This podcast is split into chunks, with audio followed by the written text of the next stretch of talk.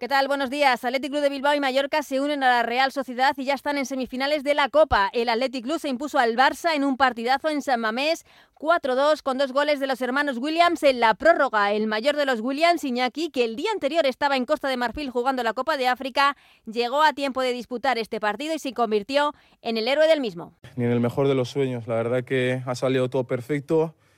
Ayer no imaginaba poder estar aquí después de, de un mazazo, de una eliminación bastante dura, pero bueno, eh, agradecer al, al atleta y al club que ha hecho todo lo posible porque yo, yo esté aquí y parece que estaba escrito que, que llegase hoy y que acabase el partido como ha acabado, pero creo que, que somos justos vencedores.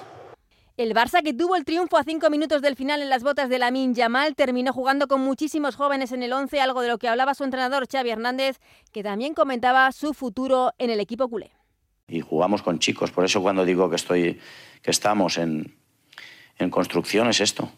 Es esto. Tenemos una plantilla corta, plantilla muy joven, futbolistas que van saliendo y creo que, como, como, ha dicho tu compañero, pues creo que es el inicio de algo importante, de una generación importante, ¿no? Esté de entrenador yo o no esté pero creo que el Barça tiene, tiene futuro. Antes del partido de San Mamés, el Mallorca daba la sorpresa y eliminaba al líder de la liga, el Girona, ganando 3-2 con dos goles de Abdón Prats, que pasaba por Radio Estadio Noche. Sí, la verdad que muy contento, ¿no? Como tú bien dices, siendo mallorquín de la casa, vivir una noche tan especial como, como esta es algo maravilloso y la verdad que muy contento. Hoy se cierran estos cuartos de final de la Copa del Rey con el partido que disputan a las 9 el Atlético de Madrid y el Sevilla en el Metropolitano, partido que podrán seguir en el Radio Estadio de Onda Cero. En la Champions Femenina, derrota del Real Madrid 2-1 ante el Chelsea. A partir de las 9 esta noche el Barça recibe a la Eintracht de Frankfurt y la mala noticia que nos llegaba hoy desde Melbourne por la mañana, la eliminación de Carlos Alcaraz en el Open de Australia tras caer en cuartos de final en cuatro sets ante Presidente Zverev.